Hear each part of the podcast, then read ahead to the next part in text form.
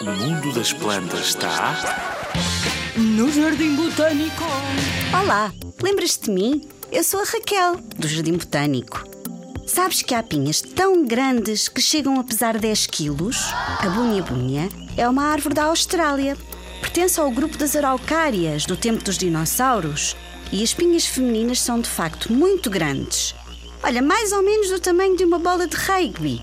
A área onde está a Bunha, no Jardim Botânico de Lisboa, tem de ser vedada ao público quando essas pinhas ficam maduras, pois caem de uma altura de cerca de 30 metros e podem ser perigosas para quem passe por baixo. As pinhas desfazem-se no chão e as sementes são projetadas para longe para que tenham muita água e sais minerais no solo e poderem germinar.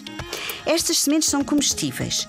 Já imaginaste um pinhão com 5 centímetros? Hum, que bom! São comidas tostadas, cozidas ou mesmo transformadas em pasta de papel para fazer pão.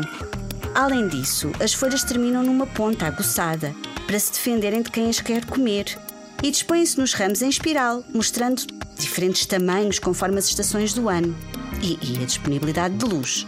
Desta forma, podes vir contar os anos dos ramos que encontras no chão do Jardim Botânico de Lisboa.